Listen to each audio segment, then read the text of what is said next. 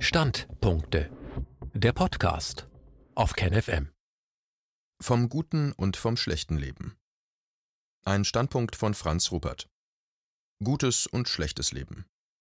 Wir führen ein gutes Leben, wenn wir frei atmen können, wenn wir angenehmen Körperkontakt haben, wenn wir sichere Nähe fühlen, wenn wir selbst wahrnehmen, fühlen, denken, entscheiden und handeln, wenn wir die finanziellen Mittel haben für gutes Essen, geräumige Wohnungen, soziale, kulturelle, bildungs- und gesundheitliche Aktivitäten, wenn wir in einer wirklichen und solidarischen Gemeinschaft freier Menschen leben, wenn die Staaten, in denen wir leben, keine militärischen oder Wirtschaftskriege gegeneinander führen. Wir leben schlecht, wenn unsere elementaren körperlichen wie psychischen Grundbedürfnisse eingeschränkt werden, wenn wir Masken tragen müssen, die uns krank machen, wenn wir Social Distancing praktizieren müssen, wenn wir auf Distant Learning verpflichtet werden, wenn unsere Bewegungs-, Reise- und Berufsfreiheit verloren geht, wenn uns Zwangstests und Impfungen angedroht werden, wenn wir in einer erzwungenen Pseudogemeinschaft leben, wenn wir in zwischenstaatliche Kriege hineingezogen werden. Gesellschaftliche Führungskräfte Führungskräfte in einer Gesellschaft, ob als Politiker, Manager, Ärzte, Lehrer, Wissenschaftler, Journalisten etc., fördern unser gutes Leben, wenn sie sich für die Rahmenbedingungen eines guten Lebens einsetzen, wenn sie nach ihrem besten Wissen und Gewissen die Wahrheit sagen, wenn sie gut argumentieren und ihre Handlungen mit wissenschaftlichen Erkenntnissen und mit Mitgefühl begründen, wenn sie bestehende alte Konflikte lösen, statt neue zu schaffen, wenn ihnen das Allgemeinwohl mehr am Herzen liegt als die Sonderinteressen von Lobbyisten, wenn sie die ihnen zugesprochene Macht nicht für ihre persönlichen, bewussten wie unbewussten Interessen missbrauchen. Führungskräfte in einer Gemeinschaft schaffen hingegen die Bedingungen für ein schlechtes Leben, wenn sie bestechlich und korrupt sind, wenn sie lügen, täuschen und betrügen, wenn sie uns erpressen, wenn sie uns Angst machen, wenn sie Gewalt anwenden, statt mit Argumenten zu überzeugen, wenn sie sich im Geheimen gegen die Allgemeininteressen verschwören, wenn sie durch ihre ihnen verliehene Macht im Grunde nur ihre eigene Ohnmacht, die aus ihrer Kinderzeit stammt, mit den staatlichen Machtmitteln zu bekämpfen und zu überdecken versuchen. Die Corona-Pandemie zeigt uns deutlich, welche Führungskräfte für das eine, unser gutes Leben, oder für das andere, für ein schlechtes Leben stehen.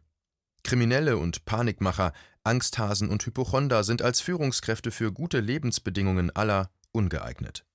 Führungskräfte, welche die aktuellen Bedingungen für ein schlechtes Leben weltweit mit Druck und Gewalt durchsetzen, haben unser Vertrauen nicht länger verdient. Wir sollten sie in unseren Gemeinschaften überall schleunigst durch solche ersetzen, die sich ehrlich um das Gemeinwohl verdient machen. Wir sollten nicht länger denen hinterherlaufen, die uns in den kollektiven Abgrund führen und immer mehr lernen, selbst die Führung für unser eigenes gutes Leben zu übernehmen. Das Umkehrprinzip es gibt eine psychologische Faustregel, die besagt, dass vieles, was ich über andere Menschen behaupte, im Grunde Selbstaussagen sind. Der Begründer der Psychoanalyse, Sigmund Freud, spricht hier von Projektionen statt von Wahrnehmungen. Ich nehme also einen anderen Menschen nicht als das wahr, was er ist, sondern ich deute in ihn hinein, was selbst in mir an Vorstellungen und Absichten vorhanden ist. Daher Wer Menschen, die sich für ein gutes Leben einsetzen, nachsagt, sie wären Corona-Leugner, sollte die Frage beantworten, inwiefern er nicht selbst ein Corona-Erfinder und Immunsystemleugner ist. Wer Menschen, die gut leben wollen, nachsagt, sie seien rechtsradikal, möge die Frage beantworten, wie radikal er selbst gerade argumentiert und sich überlegen, was Rechtsradikale aktuell anders machen würden, wenn sie das politische Sagen hätten. Würden sie ein Parlament ohne Opposition schaffen, den Ausnahmezustand verhängen, für eine gleichgeschaltete Presse sorgen, die Abhängigkeit der Justiz verstärken, Polizei und Militär für ihre ideologischen Zwecke missbrauchen, Gewerkschaften mundtot machen, Feindbilder kreieren, mit denen sie Menschen in Angst und Schrecken versetzen, nach dieser Reflexion könnte er das Ergebnis seines Nachdenkens auf die aktuelle Situation anwenden, die jetzt durch die regierenden wie oppositionellen demokratischen Parteien geschaffen worden ist. Wer Menschen, die ein gutes Leben wollen, beschimpft, sie seien Verschwörungstheoretiker, möge sich fragen, wie weit er sich selbst an der derzeit laufenden Verschwörung gegen das Allgemeinwohl zugunsten der Impfstoff- und Datensammelindustrie praktisch beteiligt. Die Vorstellungspandemie Unsere menschliche Psyche besteht aus unterschiedlichen Stufen der Informationsverarbeitung, aus Wahrnehmungen, Gefühlen, Vorstellungen und Gedanken. Diese Covid-19-Pandemie existiert im Grunde nur in der Vorstellung. SARS-CoV-2 als Killer-Virus ist eine rein hypothetische Horrorvorstellung. Die Behauptung, unser menschliches Immunsystem könne mit diesem Coronavirus nicht fertig werden und bräuchte eine Impfung als Hilfestellung, ist ein reines Gehirngespinst, da mindestens 99 Prozent aller Menschen mit solchen Coronaviren gut fertig werden. Die Befürchtung einer exponentiellen Verbreitung war und bleibt eine reine Modellrechnung. Die Vorstellung, das Virus führe zu einem Massensterben, wird zum Glück nicht wahr. Das Horrorszenario, die Intensivstationen in den Kliniken würden heillos überlastet werden, hat sich ebenso wenig bewahrheitet. Die Vorstellung, der Corona-PCR-Test würde angeben, wer infiziert und ansteckend ist, ist entweder eine wissentlich oder aus mangelnder Kenntnis aufgestellte unwahre Behauptung. Die Idee, die Corona-Maßnahmen wären wirksam, ist bloßes Wunschdenken ihrer Befürworter. Eine zweite Welle ist ein gedankliches Bild, das mit der Realität von Infektionen mit diesem ominösen Virus nicht das geringste zu tun hat. Real sind hingegen unter anderem die Schäden, welche aufgrund falscher medizinischer Behandlungen bei dieser Corona-Pandemie angerichtet wurden, zum Beispiel durch zu schnelle Lungen, zum Beispiel durch zu schnelle Lungenzwangsbeatmungen oder Hochdosierungen von Hydroxychloroquin.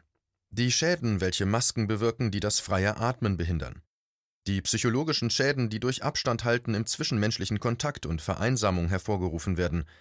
Die Schäden durch die Vernichtung beruflicher Existenzen, die Schäden durch die Vergiftung des gesellschaftlichen Klimas, die Schäden an der Demokratie, die tiefgreifenden psychischen Schädigungen bei Menschen aller Altersstufen angesichts eines medialen Dauerfeuers nicht mehr zuverlässig zwischen Realität und Fiktion unterscheiden zu können. Die Schäden, nun schon fast ein ganzes Jahr um seine Lebensfreude betrogen und unter Dauerstress gesetzt zu werden. Als hätten die Menschen unter den gegebenen gesellschaftlichen Verhältnissen nicht schon genug Mühen, ihren Lebensunterhalt zu verdienen, sich in beengten Wohnverhältnissen einzurichten, Elternaufgaben und Berufsverpflichtungen unter einen Hut zu bringen oder sich um ihre realen Gesundheitsprobleme zu kümmern. Nun wird ihnen die Fiktion einer Pandemie mit psychologischem Druck und realer Gewalt übergestülpt, so dass sie sich am Ende sogar noch einbilden, sie könnten mit ihrem Gehorsam auf Distanz zu gehen und Masken zu tragen, den nächsten Lockdown verhindern, über den letztlich nur die Pandemiemacher selbst nach Gutdünken bestimmen. Dieses Mitmachen, dieses anderen, die sich mit offenem Gesicht zeigen, das hässliche Wort Maske in U-Bahnen und Geschäften ins Gesicht zu schleudern, fühlt sich für mich ekelhaft an. Wie im Innen, so im Außen. Meine menschliche Psyche ist ein Mittel, um aus der Außenwelt, der Welt an sich, eine Welt für mich zu machen. Dadurch erkenne ich unter anderem, ob diese Welt gefährlich oder sicher für mich ist. Das funktioniert so lange gut, solange meine Psyche nicht traumatisiert ist. Traumatisiert wird sie vor allem durch Gewalterfahrungen, frühkindliche Vernachlässigung, das Fehlen von Liebe und das Gefühl, auf dieser Welt nicht willkommen geheißen zu werden, vor allem durch die eigene Mutter und den eigenen Vater. Eine traumatisierte Psyche kann nicht mehr gut unterscheiden zwischen der Außen- und der Innenwelt, weil sie den Bezugspunkt in sich selbst aufgegeben hat und voller Angst nach außen schaut, um sich vor weiteren Verletzungen zu schützen. Sie versucht Kontrolle über die Außenwelt zu erlangen, indem sie sich an den Tätern, die sie verletzen, orientiert und deren Aktionen vorherzusehen versucht. Sie unterdrückt dazu auch ihre eigenen Bedürfnisse nach einem guten Leben und kämpft verzweifelt gegen die eigenen Gefühle von Angst, Wut, Schmerz und Liebe. Dadurch werden wir unempfindlich gegen Gewalt und Enttäuschung, fühlen aber auch keine wirkliche Liebe und Freude mehr. Unser Schutzbedürfnis verselbstständigt sich und erstickt unsere Lebendigkeit. Wir erkennen dann auch nicht mehr, wer und was wirklich gefährlich für uns ist. So kann es kommen, dass wir ein Virus als gefährlich erleben, obwohl es unsere frühkindlichen Todes- und Verlassenheitsängste sind, die uns in Wirklichkeit plagen. Auf diesen psychologischen Wegen werden aus Kindern, die unter den Traumata ihrer Eltern zu leiden haben, selbst Tyrannen, die sich und andere unterdrücken. Diese Dynamik setzt sich dann außerhalb der Traumafamilien fort, im Kindergarten, in der Schule, im Arbeitsleben, im Sport, in der Kultur und in der Politik. Die gesamte Gesellschaft wird so zu einer Ansammlung von traumatisierten und sich gegenseitig traumatisierenden Menschen. Fazit Ich will gut leben. Ich will in guter Gesellschaft leben und meine Freiheiten haben, meine eigenen Entscheidungen zu treffen. Ich arbeite selbst an den Wunden, die mir in meiner Kindheit zugefügt wurden. Ich sorge damit auch gut für meine eigene Gesundheit, und meine Mitmenschen können dann sicher vor mir sein. Ich will ihnen nichts Schlechtes, sondern wünsche ihnen ebenfalls ein gutes Leben. Ich will von meinen Mitmenschen aber auch selbst nicht belogen, betrogen, erpresst und bedroht werden. Ich will gesellschaftliche Führungskräfte haben, denen ich vertrauen kann. Wer blind für sich selbst ist, ist gefährlich für sich und andere. Ich erwarte daher auch von denen, die sich als gesellschaftliche Führungskräfte hervortun, dass sie sich mit ihrer eigenen Biografie auseinandersetzen und ihre eigenen blinden Flecken auflösen. Wer sich selbst nicht kennt, erkennt auch seine Mitmenschen nicht. Wer den Blick nach innen scheut, ist auch für das Außen blind und denkt sich so Gefahren aus, die es gar nicht gibt. Wer sich mit sich selbst nicht gut fühlt, führt kein gutes Leben und schafft auch für andere Menschen schlechte Lebensbedingungen. Um das zu ändern, gibt es zum Glück immer mehr therapeutische Möglichkeiten. Nutzt sie. Wenn jeder von uns es wagt, sich seinen abgespaltenen Ängsten, Wut und Schmerzgefühlen zu stellen, brauchen wir sie nicht mehr ins Außen zu verlagern. Dann brauchen wir keine Feindbilder mehr, Hexen, Juden, Kommunisten, Kapitalisten, Killerviren, gegen die wir besinnungslos und bis zur Erschöpfung all unserer materiellen wie psychischen Ressourcen ankämpfen. Dann können wir endlich gemeinsam anfangen, für die Bedingungen eines guten Lebens zu sorgen.